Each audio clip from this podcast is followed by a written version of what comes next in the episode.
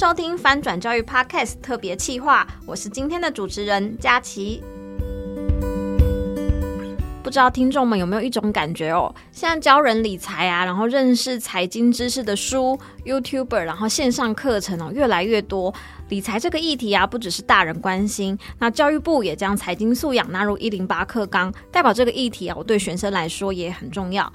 不过，就是常年关心儿童理财素养教育的汇丰台湾商业银行，还有亲子天下，在二零二二年共同执行发布了一个一零八课纲金融素养融入教学挑战大调查。发现哦，仅有三成的老师有确实融入相关知识在课堂中，还有有超过七成的亲师都认为自身的金融知识还有经验需要再加强。那这些大人可能也不太熟悉的金融知识，可以怎么样融入课堂，又可以怎么样教给孩子呢？我们今天就来好好聊聊这个议题。那我们就先欢迎我们今天的来宾，汇丰台湾永续长黄静涵，黄永续长，请跟我们的听众朋友打个招呼。听众朋友，大家好，我是汇丰台湾的黄静涵，或是可以叫我 Janice。哦，Janice 好。好，那汇丰台湾商业银行长期深入校园举办这个金融素养的课程，从二零一八年到二零二三年五年间，总共巡回了全台二十四所学校，不止带进金融素养课程给学生，也举办了近十场的师培活动。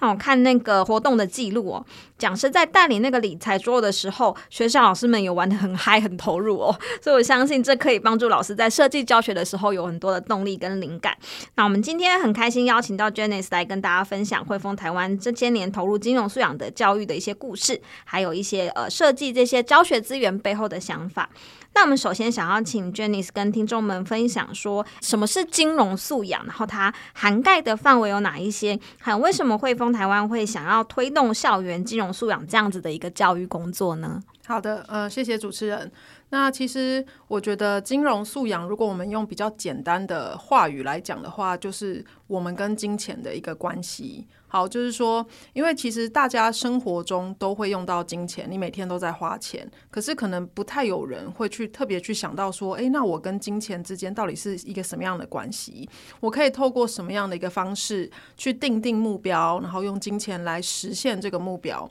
所以我觉得金钱素养除了是一个去思考我们跟金钱的关关系之外，那另外它也是有一块很重要的，就是说我们如何运用理财的计划，然后来去完成我们。人生的一个目标，那这个理财的计划里面，它可能会包含了，譬如说对金融商品的一些理解，还有说我到底要怎么样的去做一个存钱的计划，那我人生的短中长期的目标，我要达成他们各自需要多少钱等等，那我觉得这些都是非常重要的议题。嗯，我们为什么汇丰会去推动这个校园理财？也是觉得说这样子的一个跟金钱的关系，最好是可以从学生时代小时候就开始培养，因为它会影响到我们后续人生非常多的一个程度，哈，或者是说我们后续的这个人生会有很大的一块都会跟金钱扯上关系。所以如果可以从比较小的时候开始做培养的话，那我们想这样子可以帮助学生更早的去接触这一块，然后也让他未来的人。生可能希望可以产生一些改变。那我们这个计划其实也有蛮多的，是在一个比较偏乡的一个地区，因为我们想。可能都市的呃小朋友们，他们在这一方面的资源比较多，可以接触到的资讯也比较多。但是偏乡的小朋友们，或者是甚至老师们，他们也许会比较需要这方面的一些知识或者是一些协助，所以我们才会去跟亲子天下共同发起这样子的一个计划，透过到偏乡学校的巡回，好，然后来呃用桌游啦，还有等等的一些活泼的方式，让小朋友更加亲近的去了解，哎。金钱的概念是什么？它可以怎么样去运用？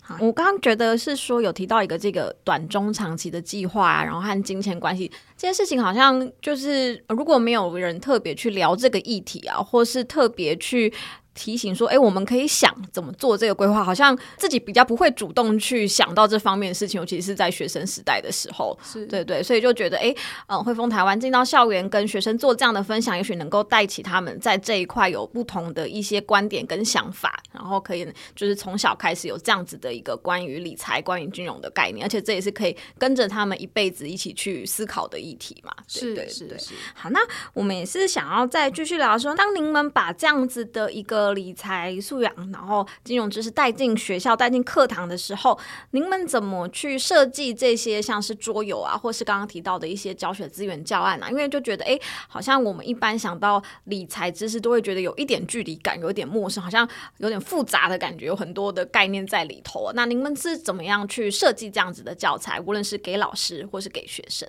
了解这一块。像主持人您刚提到的，一般人提到这个理财可能会觉得有些距离感，嗯、所以我们在设计教案的时候，我们是尽可能希望从这个生活周遭可能遭遇的一些情境来出发。譬如说，我们有一个理财的教案，那它里面的话就是谈说，诶，如果你希望去建立一个你理想中的一个城市，你希望你居住的城市是长什么样子？好，所以我们就从这样子的一个教案来。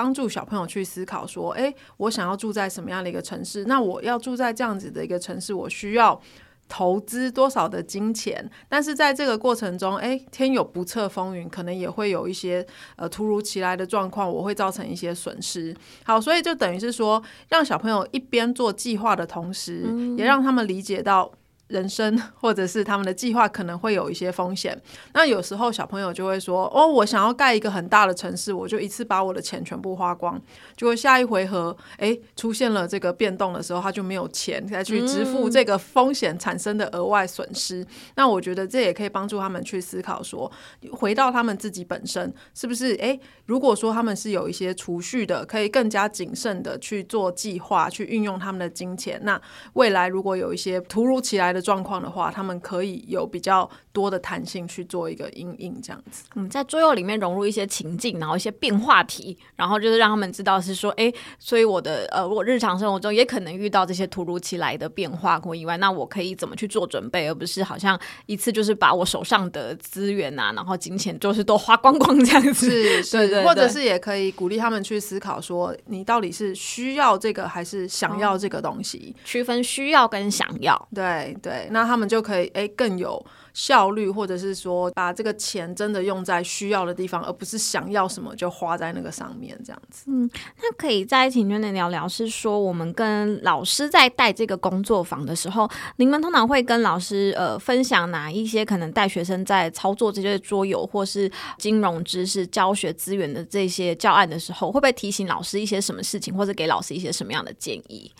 其实我自己到现场的经验，我觉得老师们。我们其实很常是需要去跟老师们学习的，毕竟老师他们才是日夜跟这个学生相处的嘛，所以很多时候反而是我们会受到老师很多的帮助。譬如说，我们可能诶，在这个带这个桌游的过程里面，好，那老师会帮我们用更容易跟小朋友沟通的话语来帮我们做解释等等的。那当然，其实我们的这个计划里面还是会有针对老师的一个培训的一些。呃，workshop 等等的，那我们就在这个过程中会教导老师或者跟老师讨论说，诶，这个教案到时候要怎么样带进他的班级，好，他可以怎么样的去运用。那我自己是觉得老师们都很有自己的想法，其实他们可以从后面又做出适合他们自己小朋友的一些变化，我觉得这样是蛮好的。嗯，就是从原本的一份教学资源，老师可能再转化成适合他们班上的一个用法，或是适合跟学生沟通的语言，这样子。是是，OK。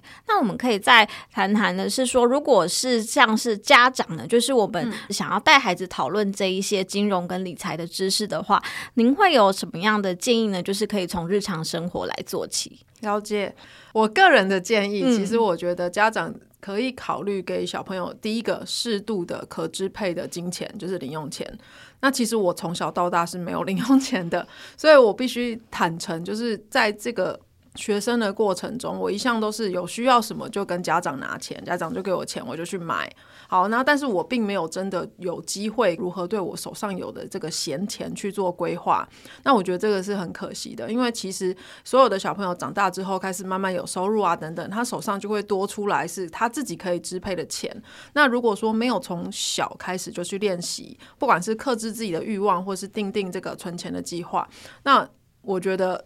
在刚入社会的时候，很容易就会、oh. 呃没有计划的去花钱，所以我个人的建议是说，也许金额不用很高，可是让小朋友他们是有可以自己支配的金钱。那家长的话就可以适时的跟小朋友讨论，譬如说小朋友说，哦，我想要那个玩具，好，那家长就可以跟小朋友讨论，哦，这个玩具要多少钱？好，然后你现在的这个呃零用钱每个礼拜是多少？你可能要存多少才能达到？或者是说，诶，如果家长有本来就可能各家会有一些奖励啊等等的做法嘛，或者说，诶，那如果你考试拿第一名，你可能可以多拿一些。奖金好等等的，可以去买你想要的玩具，还是说，其实你想要把钱存下来拿去买后面可能会出更大更好的东西，好等等。我觉得家长就可以透过这样子的一些机会去跟小朋友做一个讨论，然后来引导他们去思考，他们到底想要怎么样花他们的钱。嗯，刚刚 Janet 其实已经抛出了很很多给家长一些。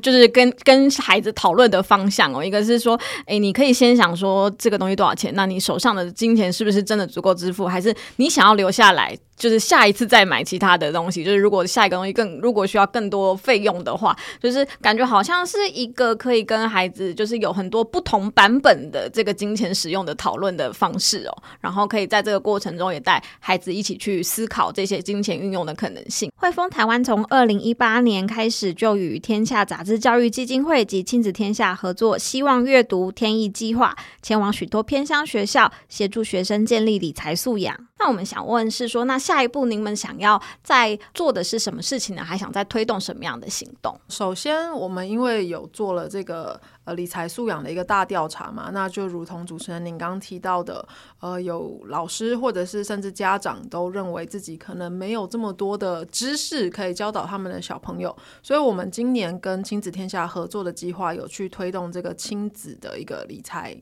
好，就是说，希望也可以把我们的这个教材延伸到家长，让家长也可以理解说，他可能可以用什么样的一个方式去告诉自己的小孩说，诶，理财可以怎么做。而且我觉得，其实很多时候我们都知道，学校的教育只是一部分嘛，很重要的还是家长自己的身教。好，所以我觉得我们今年会往这方面去迈进。那其实我觉得我们过去的计划里面也一步一步的有逐渐的扩大，从一开始我们的这个桌游只发展了适合小学生的，好，然后到现在我们有。比较深、比较难的桌游哈，这个帝国崛起让中学的学生有不同的一些概念。好，所以我自己对这个计划未来也是非常的期待。哈，就是说，我觉得它还有很多可以扩充的地方，不管是亲子啦，好，或者是发展不同阶段的这些教材等等。好，那就是也很希望可以继续跟亲子天下这边一起努力加油。嗯，就是在扩及到呃亲子的面向，然后还有在我们在学习教材的部分，也是设计了不同的学习阶段，然后有更多不同的概念融入，然后可以在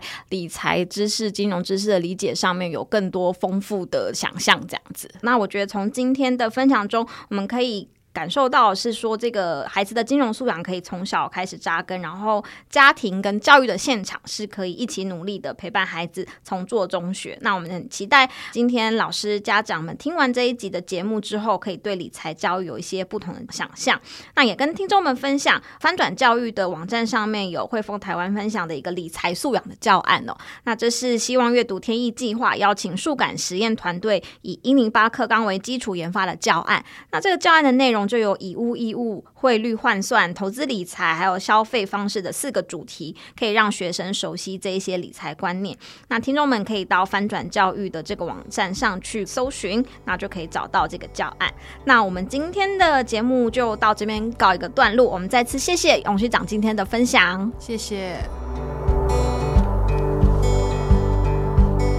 翻转教育 Podcast。从班级经营到教学方法，帮助你全方位增能。如果你喜欢我们的节目，也请在 Apple Podcast 和 Spotify 给我们五星好评。也欢迎你在许愿池留言许愿，告诉我们想听的主题。我们下次再见。